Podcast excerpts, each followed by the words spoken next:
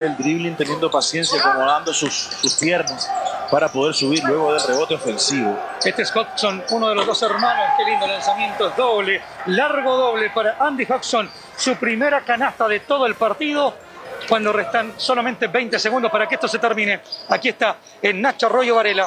Viene Lorca a ayudarle. Se termina, se va a quedar con esta última carga. Bandera blanca para Chile. Mano para establecer la calma. Aplausos de los pocos asistentes aquí en el Centro de Entrenamiento Olímpico porque se acaba la acción, se termina la lucha. Triunfo para Chile, 82 para la Roja del Básquet, 63 para Nicaragua. Claro triunfo de la selección chilena masculina que aseguró boleto en la siguiente fase, en la clasificatoria americana para el Mundial de 2023 y lo hemos visto, lo hemos disfrutado a través de la pantalla de TNT Sports. Canasta absolutamente limpia para la selección chilena, consigue el objetivo y no solamente eso, se lleva absolutamente los tres juegos, una gran semana. Una gran semana que tuvo el básquetbol chileno, ¿no? Aprovechó al máximo eh, su condición de local, un gran acierto de la dirigencia del básquetbol chileno haber um, organizado esta serie eliminatoria y que le permite ahora soñar en estar en un campeonato mundial. Lo explicaban los colegas chilenos cómo es la clasificación. Eh, se van a formar en la siguiente fase con 16 clubes de todo el continente americano. Cuatro series de cuatro allá clasifican los tres primeros de cada grupo, parecido a lo que acontece actualmente en la Copa eh, Libertadores de América, ¿no? De, de, fútbol, donde uno solo queda al margen. Van a clasificar 12 grupos, 12 equipos que van a estar en la siguiente fase, tercera fase tendríamos que decir, eh, divididos en dos grupos y de ahí clasifican los tres primeros de cada grupo, de seis, tres primeros, más el mejor cuarto y en, definitiva siete pasan a clasificar en representación del continente americano al Campeonato Mundial 2023 que se va a realizar en el viejo continente. Bolivia hizo ilusionar con su victoria ante Nicaragua, victoria del pasado día miércoles. Anoche, lastimosamente, mostró la realidad del fútbol, del básquetbol boliviano ante la superioridad, la experiencia de un seleccionado paraguayo que terminó ganando por 77 a 28. Desde el primer chico se notó esa experiencia y falta también de mayor roce internacional del seleccionado boliviano. No les podemos decir de que Bolivia fracasó. Estaba previsto desde el comienzo de este torneo de que Bolivia no estaba entre los favoritos. Claro, había una opción. Había que vencer a Paraguay. Eso lo decían los principales analíticos de básquetbol acá. Paraguay era el rival a vencer, pero la afición deportiva y todos nos, un poquito nos ilusionamos con la gran victoria que obtuvo Nicaragua y que Nicaragua le venció a Paraguay precisamente, ¿no? Y eso daba opciones de que Bolivia podía alcanzar una clasificación, una soñada clasificación que finalmente no se dio. El primer cuarto terminó favoreciendo a Paraguay por 21 a 9. El segundo cuarto 17 a 15 mejoró el seleccionado boliviano simplemente por dos, dos puntos terminó perdiendo ese segundo cuarto, pero en el global había 38 a 24, 14 puntos. 38 a 24 se fueron al descanso, siempre en favor de Paraguay. El tercer cuarto pensamos que iba a reaccionar un poquito Bolivia, fue ajustado 15 a 11 para llegar al marcador global de 53 a 35. Y el último cuarto fue 24 a 14, siempre en favor del equipo paraguayo. Resultado final Paraguay 77, Bolivia 49. Terminó el sueño. Eh, Bolivia hizo soñar a la, a la, gente que gusta del básquetbol y a la gente que no gusta también con una posible clasificación. No se, no, no se dio y por eso decía Chile permitió con su victoria ante Nicaragua también que, que Paraguay clasifique, ¿no? si ganaba Nicaragua, hubiera sido el que clasificaba a la siguiente fase. Chile clasificó con, con cuatro puntos prácticamente en la posición, tres partidos jugados, no, con seis puntos, perdón, eh, eh, invisto además con seis puntos. Paraguay terminó segundo con cuatro puntos tercero Nicaragua con cuatro puntos y Bolivia cuarto también por cuatro puntos. Por gol diferencia prácticamente eh, Paraguay pasa a la siguiente fase que ya les hemos explicado y han venido la explicación también de los colegas de Chile. Entonces Chile primer clasificado del grupo B Serie Sudamericana y Paraguay segundo clasificado. Ya conoceremos mayores repercusiones en el transcurso de los próximos días de esto, de lo que aconteció con el básquetbol boliviano que estuvo participando en esta eliminatoria.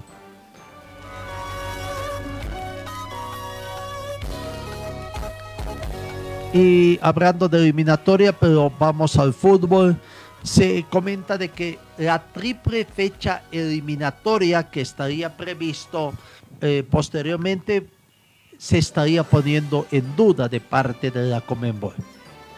Las triples fechas de las eliminatorias que propone la Comenbol están en duda. El gran obstáculo a superar es el tiempo que los clubes europeos deben prestar a sus jugadores para que estos se sumen a sus respectivas selecciones. Se habla de que si se aprueba jugar tres partidos en septiembre y otros tres partidos en octubre, en septiembre y octubre, el tiempo que los futbolistas estarían en su combinado sería de 12 días, tres días más de los que ya se acostumbra en las fechas dobles, que son 10, 9 a 10. En la final de la Copa América se observó a Gianni Infantino, presidente de la FIFA, en las gradas del Estadio Maracaná de Río de Janeiro y todo indicaría que había tenido reuniones con dirigentes americanos sobre los próximos juegos clasificatorios para este Copa del Mundo Qatar 2022.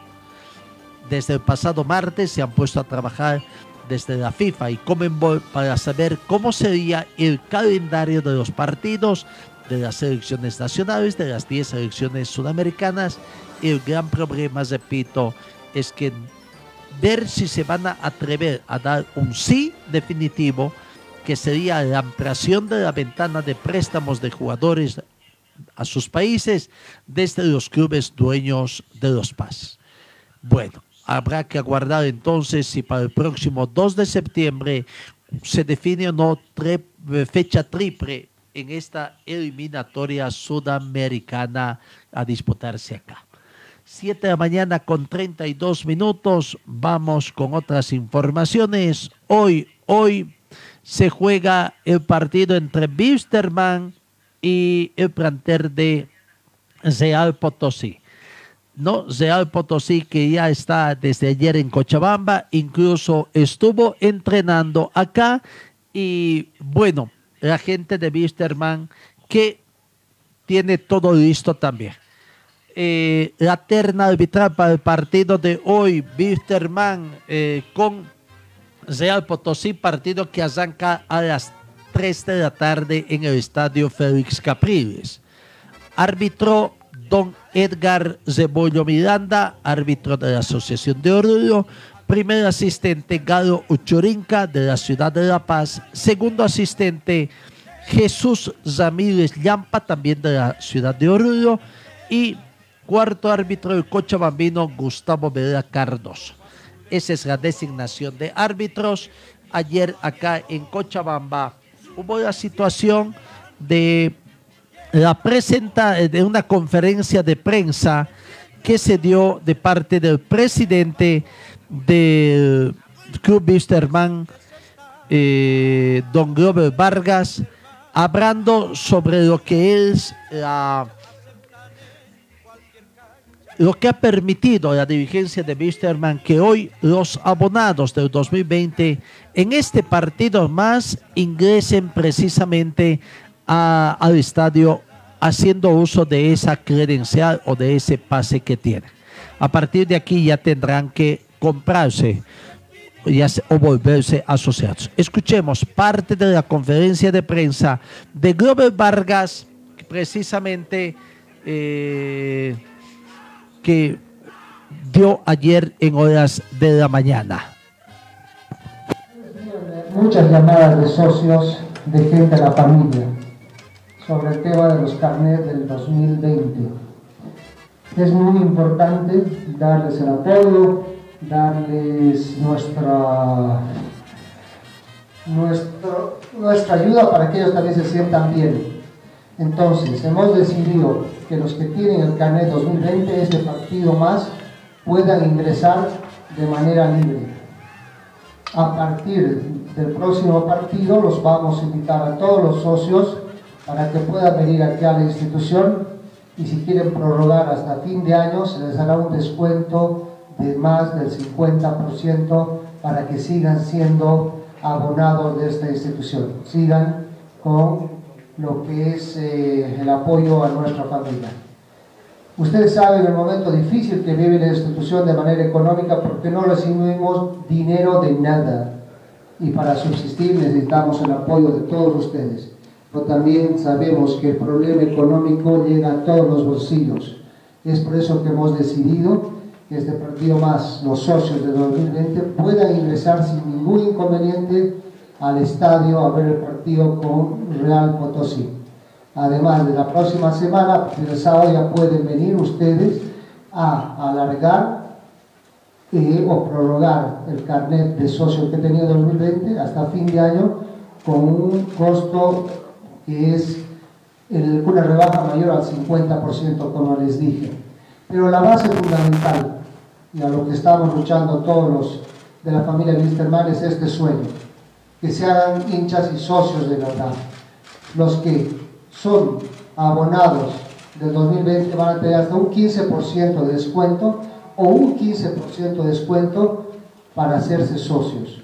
Es decir, que todo este año verían gratis el partido, porque eso más o menos es el 15% de descuento que les da la institución de sus amores. Esa es la base fundamental. El hacerse socio de verdad no es un fin o un beneficio que van a recibir los directores, ni estos, ni los que vengan, ni nadie. Esa es la única forma de ser una institución fuerte, autosustentable. No importa quién venga a dirigir esa institución, hay que luchar por ello. A veces obviamente se malinforma. Por si acaso, compren o no compren su abono eh, o su, que su carrera de sociedad, igual van a poder votar todos los del 2020 que son socios y que han confiado en nosotros, tienen voz y voto en la asamblea. No tengan pena, que no se diga que solamente que los nuevos socios van a poder ir a votar o cualquier cosa. Nada, señores. Acá, cuanto más gente vaya a nuestra asamblea, va a ser mucho mejor. Y obviamente va a hablar también bien de nuestra institución. Bueno, habrá que entender bien esta situación, ¿no? Primero, si los abonados están contemplados dentro de lo que es los reglamentos. Una cosa es el deseo y otra cosa es el aspecto legal, ¿no? Decía el presidente de que están viendo con la parte jurídica ver de que los abonados incluso del 2019 vayan a votar. ¿Será que el estatuto lo permite, Mr. Mann, después no estén entrando dentro de lo que es la ilegalidad y observaciones? Claro, mientras no reclamos todo está permitido, ¿no? Pero, ¿qué pasaría de que don Glover Vargas vaya a la elección? No ha dicho nada todavía. Se presente otro bando, gane Glover Vargas y el otro bando después esté impugnando las elecciones por actos irregulares, por actos que no estarían contemplados como es la participación de los abonados. Por eso muy disimuladamente se pide no volverse socios. Claro, los socios están dentro de lo que es el reglamento. Lo que no sé si esta nueva estructura de socios si está contemplado o no, habrá que ver también eso. Otro de los puntos que tocó en la conferencia de prensa fue de que, bueno, eh, posiblemente se amplíe también o se modifique la fecha, porque inicialmente la fecha del 10 de agosto caería en una fecha hábil y muchos interesados en asistir a esta asamblea estarían pidiendo precisamente que se dé otro horario, ya sea un viernes o un sábado, para que puedan estar presentes en esta asamblea. En el tema de los lesionados hay satisfacción por el hecho de que el técnico Caña, que no va a poder estar presente esta tarde por el tema de todavía está en etapa de convalecencia, diremos así, eh, pero se va recuperando satisfactoriamente, no tiene mayores secuelas. El tema de Chávez, a decir del presidente, recién estaría llegando los primeros días del mes de agosto de retorno acá a Cochabamba. Eso en cuanto quedó claro también de que no va a haber refuerzos para este segundo semestre. Wisterman va a afrontar el campeonato único, lo que es esta del campeonato único 2021 con el plantel que tiene, habida cuenta que el tema económico está difícil. Están negociando una rebaja de sueldos. Parece que hay equipos que ya han conseguido, ¿no? Algunas rebajas de sueldos, eh, eh, sobre todo del mes de junio. Pero bueno, habrá que ver cómo va a ser cada club. Eh, finalmente tenemos que indicar que en el tema deportivo, ah, hubo una creación también en torno a la ciudadela deportiva no es como dato, es un alquiler a largo plazo. Alquiler a largo plazo donde Wisterman paga aproximadamente, voz del presidente de aviador, dos mil dólares mensuales al complejo donde se está llevando adelante Wisterman está contribuyendo además a construir la ciudadela deportiva y que ya tendría un avance del 60%. En tema del hangar es todo un proyecto todavía, se espera tener novedades en el transcurso de los siguientes días sobre posibles financiamientos. Hay varias opciones de financiamiento. El principal objetivo es comprar el terreno donde se contribuya o se construya este hangar, denominado hangar, que sería el estadio del plantel aviador, que está previsto que sea para 45 mil espectadores. Pero eso es proyecto, proyecto todavía. En la parte deportiva veremos si hoy va a haber novedades. Se anuncia que Daniel Sandy estaría en portería, Maximiliano Ortiz en defensa y la duda si va desde el vamos Sergiño, que está eh, con algunas, este, presentaba algunas molestias. Aquí está la palabra del portero Daniel Sandy, que podría estar desde el vamos en el partido de hoy antes de Al Potosí. Hermano, Daniel, eh, se viene un partido importante este viernes frente al Potosí. Eh, sí, todos los partidos que nos toca son vitales por la situación que nos toca atravesar. Estamos convencidos de que vamos a salir hacia adelante porque es la única, es la única forma que tenemos de reivindicarnos con nosotros mismos y también con el club y la gente. ¿Qué se sabe de Real Potosí para afrontar este partido? Sabemos que están en circunstancias similares a la nuestra en la tabla eh, estoy seguro que van a venir a, querer sacarse tres puntos porque también lo necesitan tanto como nosotros. Daniel, eh, ¿cómo jugarle acá en Cochabamba de Potosí? Hay que ser inteligentes porque va a ser un partido que se va a ganar en las pequeñas partes, en los pequeños detalles y estoy seguro que lo vamos a afrontar de muy buena manera. ¿Te gustaría ser parte del pórtico eh, saltando al, al Capriles este viernes? Siempre trabajamos con la ilusión de poder jugar. Yo creo que nadie se guarda nada para, para demostrar al profe, para demostrarse uno mismo que está en condiciones y que puede rendir de la mejor manera. Así que estoy seguro que a quien le toque salir va, va a salir de la mejor manera. ¿Tú crees que estás eh, listo para, si es que se te diera la oportunidad estar bien? Estoy seguro que sí, he venido trabajando muy bien, me siento muy bien conmigo mismo y eso es lo que quiero reflejarlo en cualquier momento que me pueda tocar jugar palabra de Daniel Sandy, arquero. Ese sería el cambio estratégico que tiene Wisterman. Se lo utilizaría además como el jugador sub-20 y aprovechando de darle minutos también al portero Sandy. No, no tendría otro jugador sub-20, posiblemente la conformación que estaría determinando el, el técnico Caña la posibilidad también de que Damán Reyes esté ya nuevamente, toda vez de que ya tiene el visto bueno. Cambiemos, cambiemos, porque las alarmas también en el fútbol cochabambino están registrándose mayormente. Y bueno, a ver, vamos, cambiemos, vamos al equipo de Quillacollo, que mañana, mañana en condición de local también recibe al equipo de, de Zoya Pari, otro equipo que está luchando por conseguir el título o si no una clasificación.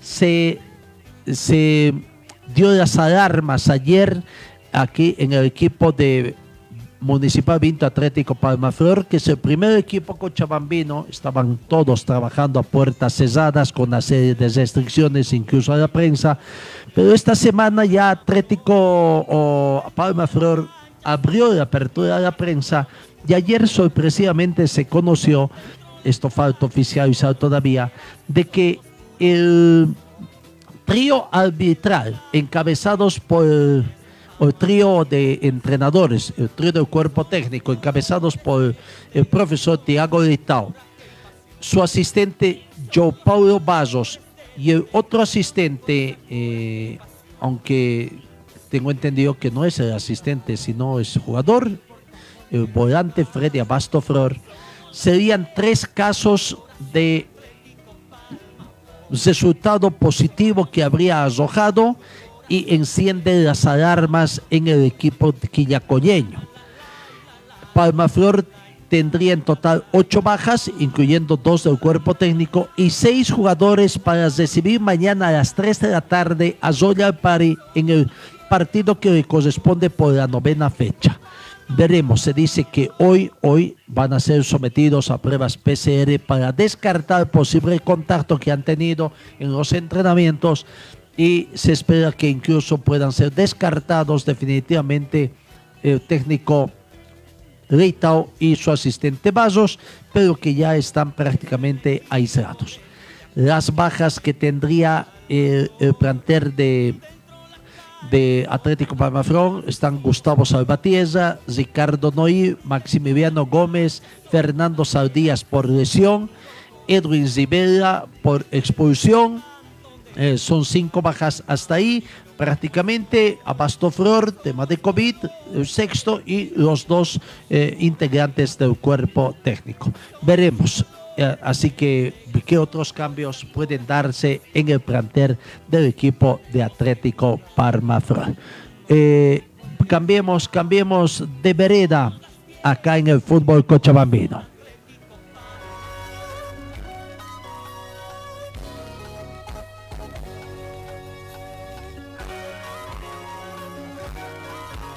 En el equipo de Aurora. Aurora mañana visita al plantel de Real Santa Cruz allá en Santa Cruz. En Santa Cruz hay expectativa y la gente de Real Santa Cruz de ganar ese partido en condición de locales para tratar también de subir un poquito en la tabla de posiciones. Aurora ayer cesó prácticamente eh, sus entrenamientos. La logística un poquito se va a conocer el día de hoy, si hoy o mañana estarían emprendiendo viaje, tomando en cuenta que un poco el presidente y el secretario general del equipo del pueblo han estado con la eh, aflicción del, sensible fallecimiento de su señor padre, don Jaime Cornejo Esteban, y que, bueno, eh, ha estado afectando también esta situación al equipo del pueblo. Omar Morales ayer habló para los medios de comunicación del equipo del pueblo y este es lo que piensa Omar Morales del partido de mañana en la ciudad de Santa Cruz. Sabemos que, que Real Santa Cruz tiene jugadores muy rápidos en ataque, así que tendremos que, estar bien parados, que no darle eh, espacio para para que ellos lo puedan aprovechar, ¿no? Eh, nosotros tenemos eh, también nuestra forma de jugar, trataremos de, plasmarla, si bien sabemos que, que, no lo hemos podido lograr el, partido pasado, pero, pero confiamos en la capacidad de cada uno de los compañeros y, y sabemos que tenemos el plantel como para ir a, a buscar los tres puntos a Santa Cruz. Eh, bueno, eso es lo, lo complicado, ¿no? Tener esa regularidad para, para con el torneo. Eh, sabemos que cada partido se torna de manera diferente, los rivales tienen, tienen sus propuestas eh, y bueno, nosotros también tenemos la nuestra. Eh, ahora nos toca de visitante y estamos trabajando en esta semana para tratar de lograr los tres puntos, ¿no? que eso es lo, importante para nosotros. Sabemos que nos, toca con un gran rival, pero nosotros confiamos en la capacidad de, nosotros, así que este, trabajaremos estos últimos días para tratar de, evolucionar partido a partido eh, nuestra forma de jugar y, tratar de conseguir los resultados positivos, que es lo que más queremos. Bueno, eh, como decía hace un momento, sabemos que ellos tienen eh, jugadores muy rápidos, eso tenemos que contrarrestarlo estando la línea juntas, este, tanto en defensa como en el medio campo, estar bien paradito y, tratar de evitar también ¿no? las faltas que muchos goles se convierten en pelota parada, tratar de evitar eso y bueno, nosotros también eh, plasmar lo, que, lo que venimos entrenando, eh, nuestra forma de, de jugar y, tratar de hacerle daño, ¿no? Sabemos que tenemos con, con qué hacerle daño a Real y, bueno, trataremos de, de, buscarlo en esta ocasión.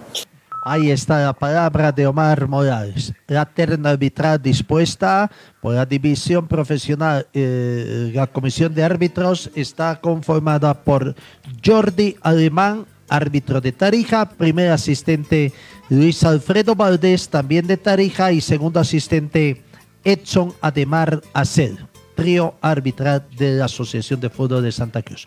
Cuarto árbitro Luis Miguel Villazor de Santa Cruz. Eso eh, para terna arbitral para el partido entre Santa Cruz de Aurora el día de mañana.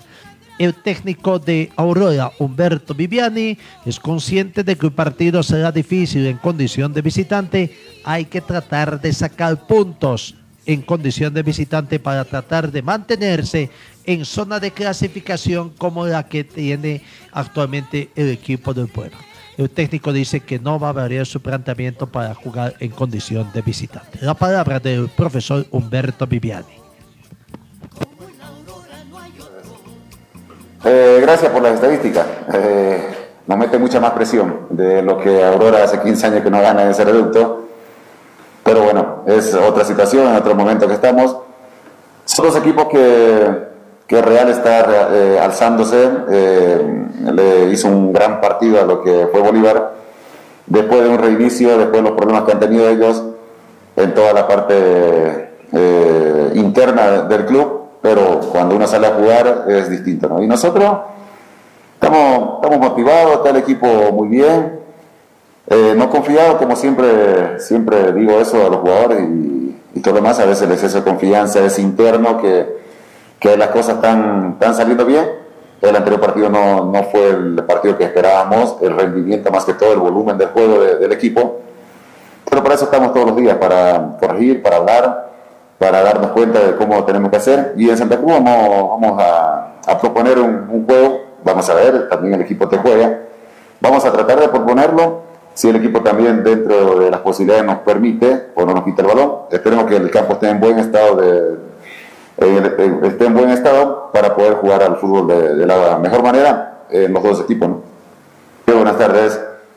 Eh, aparte de los dos arqueros, eh, gracias a Dios tenemos el plantel recuperado. A Centeno lo teníamos para el partido contra San José, pero quisimos eh, no arriesgarlo para que esté al 100%. Después todo, todo está bien. todos, gracias a Dios también. Y no, no hay mucha variante.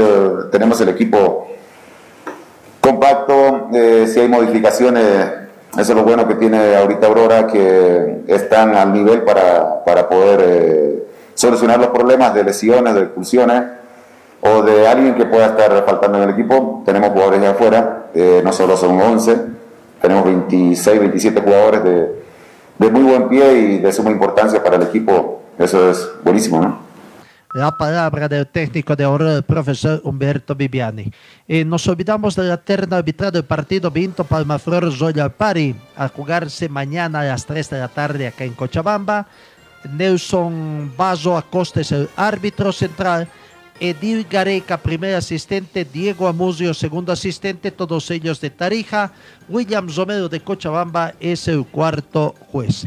Dejamos momentáneamente el fútbol de lo que es acá Vamos al tema del automovilismo, ya decíamos en el panorama internacional, competencia de Fórmula 1 eh, la décima competencia. A nivel de Cochabamba hay competencia de karting, se nos ha anunciado en el cartódromo este fin de semana, pero el automovilismo también, la Asociación de Automovilismo de Cochabamba, DECO, este fin de semana tiene previsto llevar adelante su tercera competencia de su calendario municipal eh, que lleva el nombre de Felipe Maldonado Aparicio. Una competencia que es muy rápida prácticamente, ¿no? Eh, en la modalidad de ruta, no sé si es doble carcaje o doble sacaba, como ha sido denominado. Para que nos comente eso, hoy se cierra el plazo de inscripciones, la competencia se cose mañana sábado.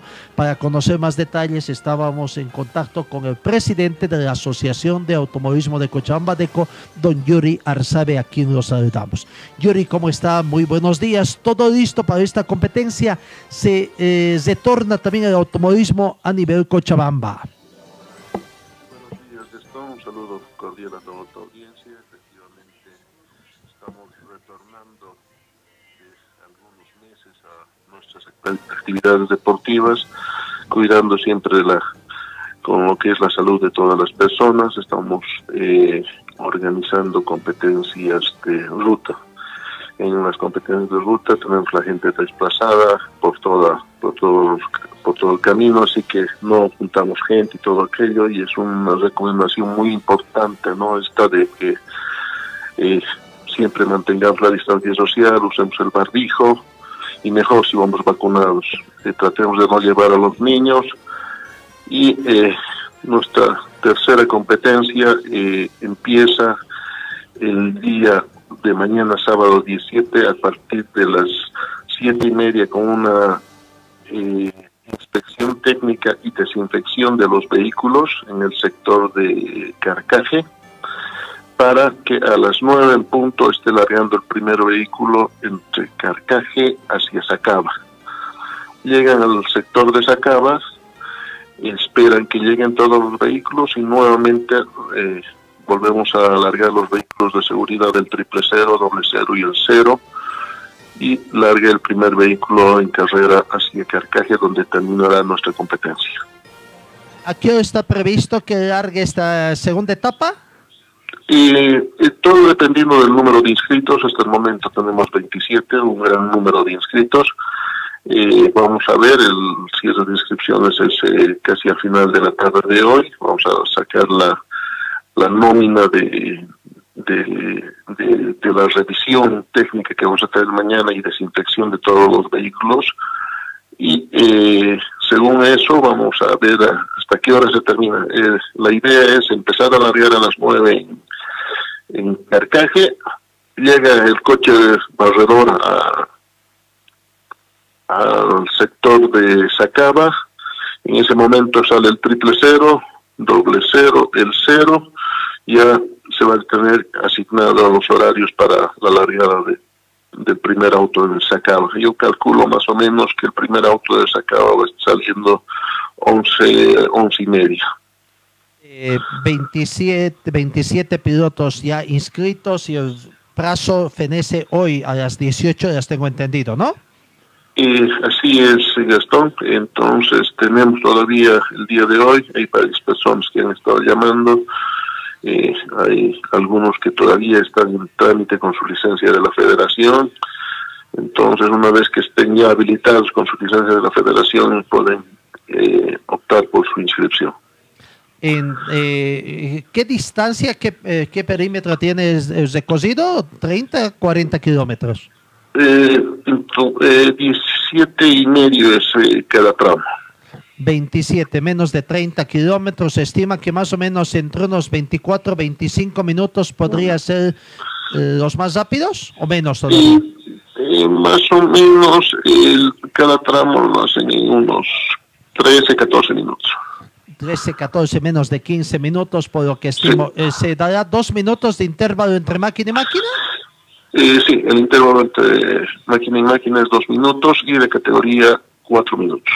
Lo que significa que más o menos unos 45 minutos con unos 30 pilotos podría estar tardando solamente el tema de la largada y claro, eh, una hora nueve para las diez y media aproximadamente eh, ya podría estar terminando el desarrollo de la primera etapa y entre las once y once y media eh, eh, par, que parte de la segunda etapa. Una competencia muy, muy, muy cortita, muy rápida, ¿no? Prácticamente los pilotos van a comenzar a sentir el gusto y ya van a estar acabando la competencia. Eh, sí, estaba prevista otra competencia, pero por uno, porque hay pilotos que han asistido a la ciudad de Potosí y también van a asistir eh, el próximo fin de semana a Santa Cruz, entonces no podemos eh, complicarnos mucho, ¿no? Y lo de bueno es que el sábado y día domingo seguramente ya empiezan a trabajar, a poner en orden sus máquinas para irse al Nacional a, la ciudad de Santa Cruz. Eh, el próximo fin de semana tenemos el Nacional en Santa Cruz y hay personas, hay pilotos que están peleando los podios en distintas categorías.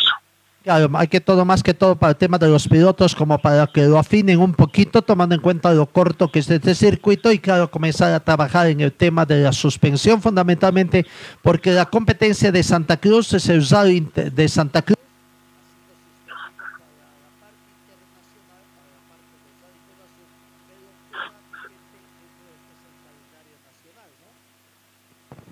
así es, es, una eh, lamentablemente las fronteras están cerradas. Eh, Codasur ha decidido suspender todavía las competencias, no se puede viajar, eh, cruzar fronteras, entonces eh, hay que ver si se programan las fechas Codasur o este año también se nos quedamos todos sin Codasur.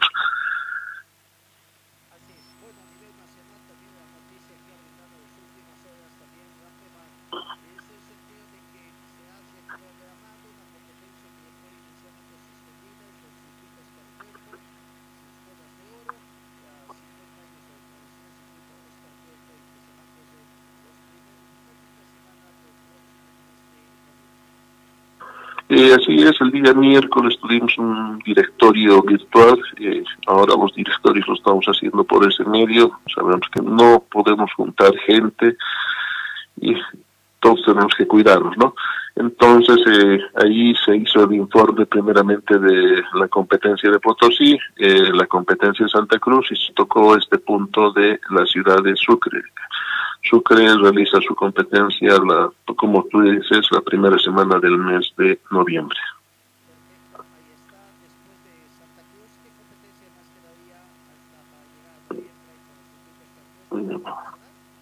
Mm, no, ahí quedan varias competencias todavía. Tenemos la de la de septiembre que viene Oruro, eh, viene la de la de Cobija, que es obligatorio los que quieren campeonar, tiene, es una competencia que va a tener eh, bonificación en puntaje. También el presidente de la federación indicó que iban a colaborar con lo que es el transporte y un bono de transporte para todos los pilotos que asistan a aquella competencia. Eh, no, no, no, eh, La Paz también se corre, es otra de las competencias que, que falta.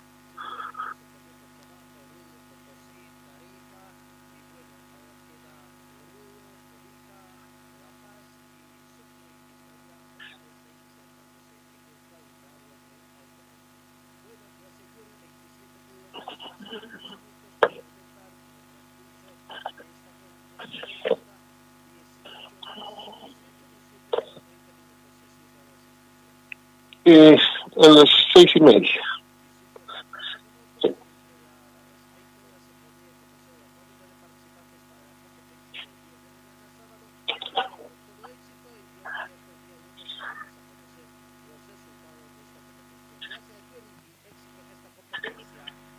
Muchas gracias Gastón y será hasta cualquier momento.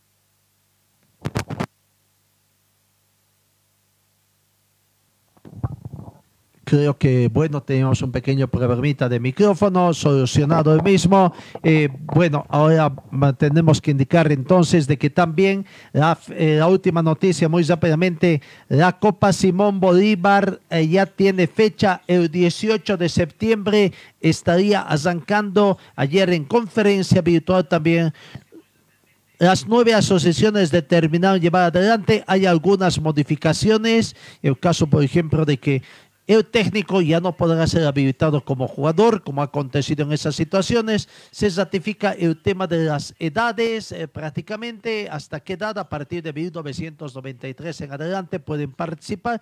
Claro, con jugadores, otra novedad sería con jugadores eh, mayores, tres, tres en cancha pero pueden habilitar más jugadores. ¿no? El periodo de habilitación para el fútbol asociacionista todavía está abierto, pero bueno, ya se conoce más o menos las reglas de lo que es la Copa Simón Bolívar 2021. Amigos, nos vamos, el campeón, el campeón de Strongest, o perdón, no es el campeón, el líder del actual torneo, The Strongest, se juega el domingo a las 18, el domingo a las 3 de la tarde, domingo 18, 3 de la tarde, recibiendo a Guavira, arbitraje del Cochabambino Charles Tezazas.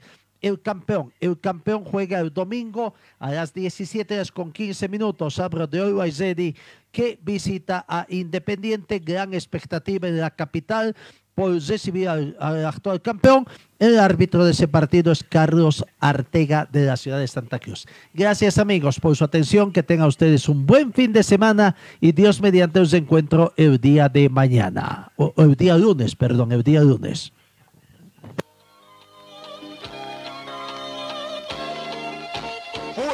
El equipo deportivo de Carlos Dalén Celoaiza que presentó Pregón Deportivo Gracias al gentil auspicio de nuestras casas comerciales. Ustedes fueron muy gentiles y hasta el próximo programa.